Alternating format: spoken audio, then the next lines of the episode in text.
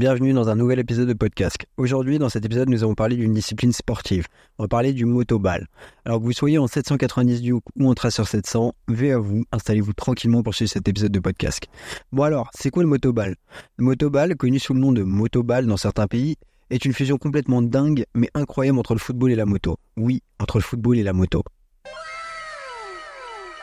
Vous imaginez défiant la gravité à moto pour marquer des buts? Je trouve ça incroyable. Et ça, sur un terrain sablonneux. Ça a l'air complètement fantastique. L'histoire du motoball remonte aux années 1920, lorsque des passionnés de moto et de football ont eu l'idée absolument incroyable de combiner les deux amours pour ces disciplines.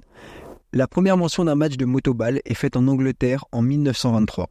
Cette rencontre eut lieu au cours d'un gala de bienfaisance et se déroula sur un terrain de football et ce concept de partie de foot à moto eurent d'emblée un succès considérable. Puis un an après, on les retrouve dans toute l'île. Depuis, la discipline n'a cessé de gagner en popularité à travers le monde. Des équipes se sont formées, des championnats ont vu le jour, et le motoball est devenu un spectacle qui attire des milliers de personnes. Alors personnellement, moi ça m'hallucine parce que j'en avais jamais, jamais entendu parler. Bref, reprenons l'histoire. En 1950, la cylindrée fut limitée à 250 cm3. Je trouve ça déjà énorme quoi. Mais donc, la durée du jeu fut recomposée et clairement définie. En 4 épisodes de 20 minutes, séparés par des arrêts de 10 minutes. Les matchs sont arbitrés par deux arbitres, un dans chaque camp, assistés par deux juges de ligne. Ce sport se pratique sur un terrain de football, un terrain de football, avec les mêmes buts. Mais excusez-moi, mais je trouve ça mais complètement dingue. Je veux voir ça dans ma vie. Je crois que vous ne vous rendez pas compte de l'ampleur du truc. On parle quand même d'une discipline avec trois ligues, A, B et cadet. Et je parle de ça à l'échelle nationale, en France. Et en 2022, c'est d'ailleurs la ville de Neuville, avec son club qui existe depuis bientôt 54 ans, et gagné le championnat de France. Mais j'ai l'impression de vivre sur une autre planète. Donc là, logiquement, la première question qu'on peut se poser, c'est où est-ce qu'on peut acheter des tickets? Mais la seconde, c'est quelles sont les motos qu'ils utilisent? Les motos utilisées dans le motoball sont spécialement conçues pour résister aux rigueurs du jeu. En gros, aujourd'hui, il n'y a quasiment qu'un distributeur exclusif pour les motos de motoball, c'est GazGas. Et c'est à peu près la moto officielle, donc, qui fait 250 cm3. Mais donc, c'est comme au football, il y a deux équipes qui sont composées chacune de 10 joueurs maximum. Il y a deux mécaniciens et un entraîneur par équipe et elle peut utiliser un maximum de 10 motos pendant chaque match. 5 joueurs par équipe sont présents sur le terrain 4 joueurs à moto, un gardien de but à pied, 3 joueurs de réserve peuvent rentrer en cours de jeu. Les joueurs de champ portent un équipement approprié, donc on parle de bottes, de gants, protection et de casque. Le goal, il a seulement un casque. De plus, le gardien de but est protégé par une zone en arc de cercle, un peu comme au handball.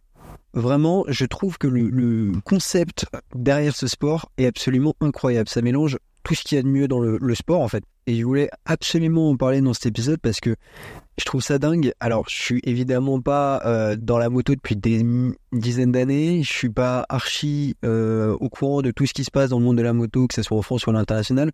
Mais juste ne jamais avoir entendu parler de ça avant aujourd'hui, je trouve ça complètement incroyable. Et ça, c'est simplement parce que c'est une discipline qui est aux portes de la disparition. Parce que aujourd'hui, le motoball, ça vit dans l'ombre des grandes disciplines, ça manque bien souvent de moyens et surtout d'exposition. Et je tenais vraiment à en parler parce que je trouve ça super dommage que cette discipline se perde parce qu'aujourd'hui, en moins de 40 ans, on le remarque euh, après mes recherches que il y a énormément de clubs qui ont mis la clé sous la porte parce que faute de budget. Alors que quand même, on parle d'un spectacle que je trouve absolument incroyable. On, parle de certaines frappes de balles qui peuvent monter à 80 km/h au niveau du ressenti. Et c'est assez hallucinant de se dire que ces gens-là, ces sportifs-là, viennent quasiment tous du monde du football avant d'avoir appris la moto sur le tas. Et ça, c'est pas moi qui le dis, hein, c'est eux-mêmes. C'est pas des motards à la base. Bon, évidemment, il faudrait être inconscient du point de vue climatique pour se dire oh mais on est encore comme dans les années 60 on s'en fout on le fait c'est trop cool on s'amuse. Mais évidemment ça fait partie du fait que aujourd'hui c'est une discipline qui se perd. C'est à cause de l'écologie. Et en même temps est-ce qu'on peut vraiment le reprocher? Mais donc moi je pose la question c'est un sport que j'ai envie de voir et que j'ai envie de voir se développer encore par la suite. Et pour ça, moi je pense que ça passe évidemment par l'électrique. Et aussi, l'autre problème très important, c'est le bruit de ces motos. Parce qu'aujourd'hui en France, on a des normes contre les émissions sonores. Et c'est pas moi qui le dis, hein, c'est le Pascal Rechko-Jaco, donc la présidente de la commission Motobal, qui explique que, en fait, si on restait sur les motos à combustion, c'est-à-dire les motos classiques, en fait, à cause du bruit que ces dernières génèrent, les entraînements après 20 heures, c'est plus possible. Ça veut dire que les gens, ils peuvent pas, entre guillemets, avoir une vie à côté. Ils sont obligés de s'entraîner toute la journée parce que, à partir de 20 heures, on veut plus faire de bruit. Et aujourd'hui, heureusement, on a des clubs qui vont vers l'électrique, comme par exemple le club de Neuville dont je vous parlais, qui est précurseur là-dedans. Moi, je vous avoue que ce soir, quand je vais me coucher, je vais rêver d'un monde où le Paris Saint-Germain, on le connaît pas pour le football, mais pour le motoball. Et vous imaginez avec la musique de la Ligue des Champions, mais incroyable. Ça serait avec les, les pouvoirs financiers du Qatar, mais ça serait complètement dingue.